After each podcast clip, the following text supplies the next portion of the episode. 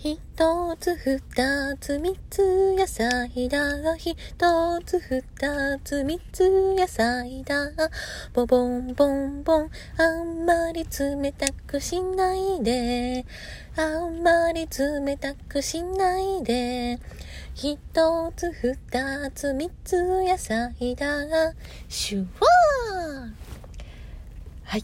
保育園でこんな歌を覚えてきたんですが、保育園で特定の商品を勧めるのはどうなんでしょうか？というわけで、こんにちは、おしんラジオです。なんかこの歌は調べてみても別にメーカーの公式の歌でもないらしいですね。誰かが作ったのかな？はい。というわけで、えっと今日はちょっと今日ツイートを一つね、ミスってしまったなって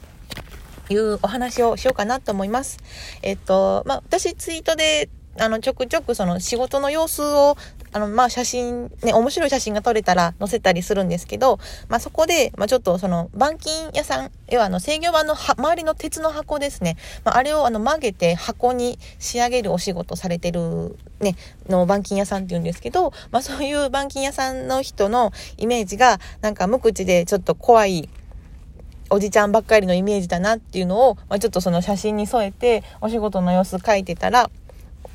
多分そのね、同じまあ電気業界というか、その制御場の設計されてたりっていうね、方とか、ご年配の男性の方から、いや、あの、男が無口なのは、その、そもそも無駄口を言わずに淡々と仕事をしてるだけだよとか、その、男性は一つに集中するタイプなので、仕事をしてたら喋ることはしないとか、まあ、あとは機械に巻き込まれるのが危険だから、まあ、そんなね、無駄口喋らないよとか、ね、普段は陽気だよっていう感じのコメントが来て、まあね、まあ、コメントっていうのは二人、お二人だけなんですけど、あ、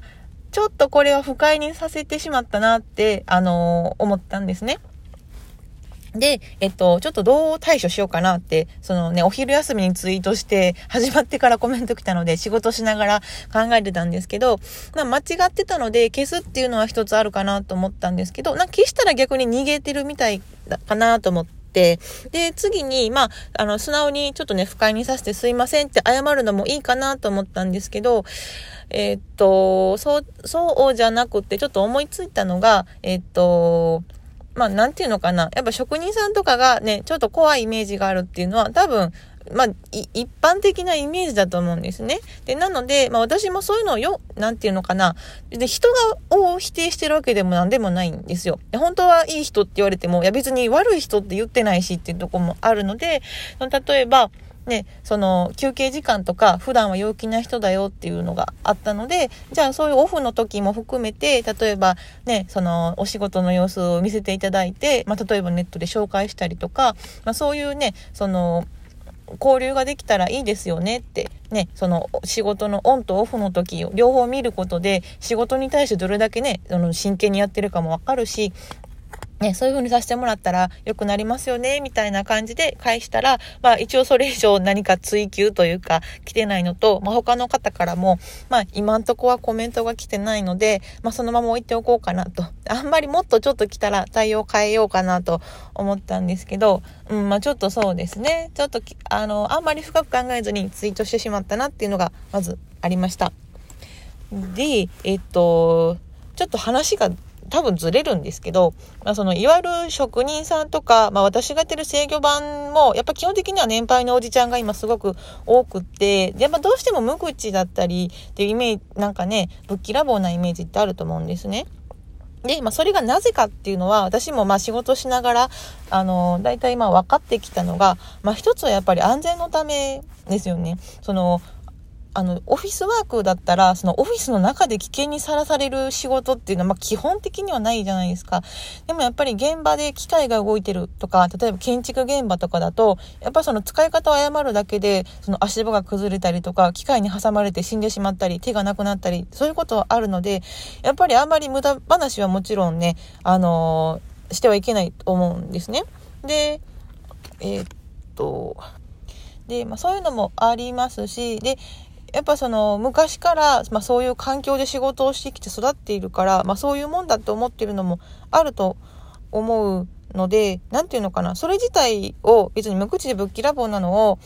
否定するつもりはないんですけど、ただ、えっと、それを考慮しても、なんていうのかな、えっと、お客さんとの会話、取引先との会話とかで、その、もうなんかすごいぶっきらぼうなことも多くって、なんだろう、なんか職人だから、そのコミュニケーションに気を使わなくていいじゃんみたいな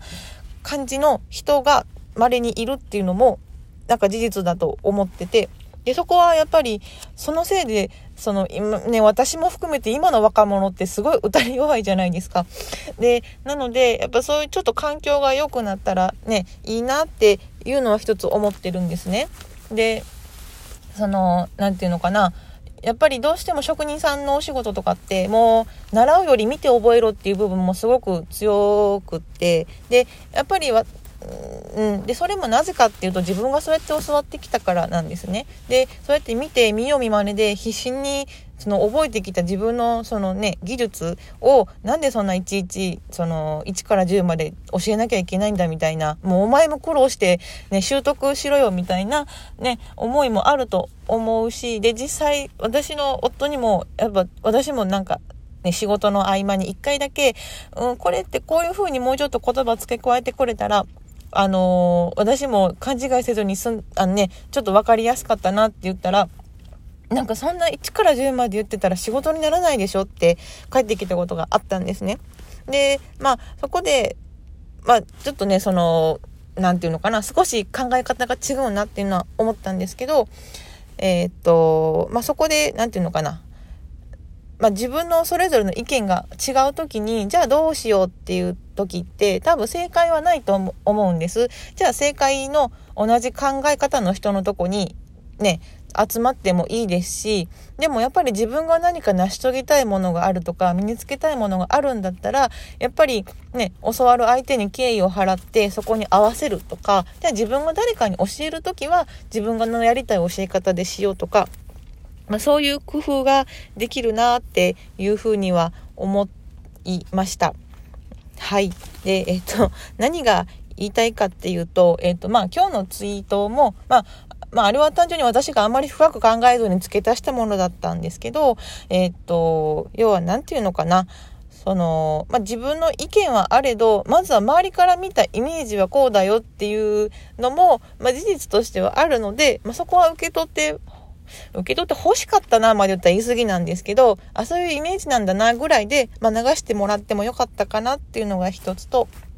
で、まあ、あとはその、なんていうのかな。自分の、自分はこうありたいとか、その、自分にとって正しいやり方はこうだっていうのは、多分みんなあると思うんですけど、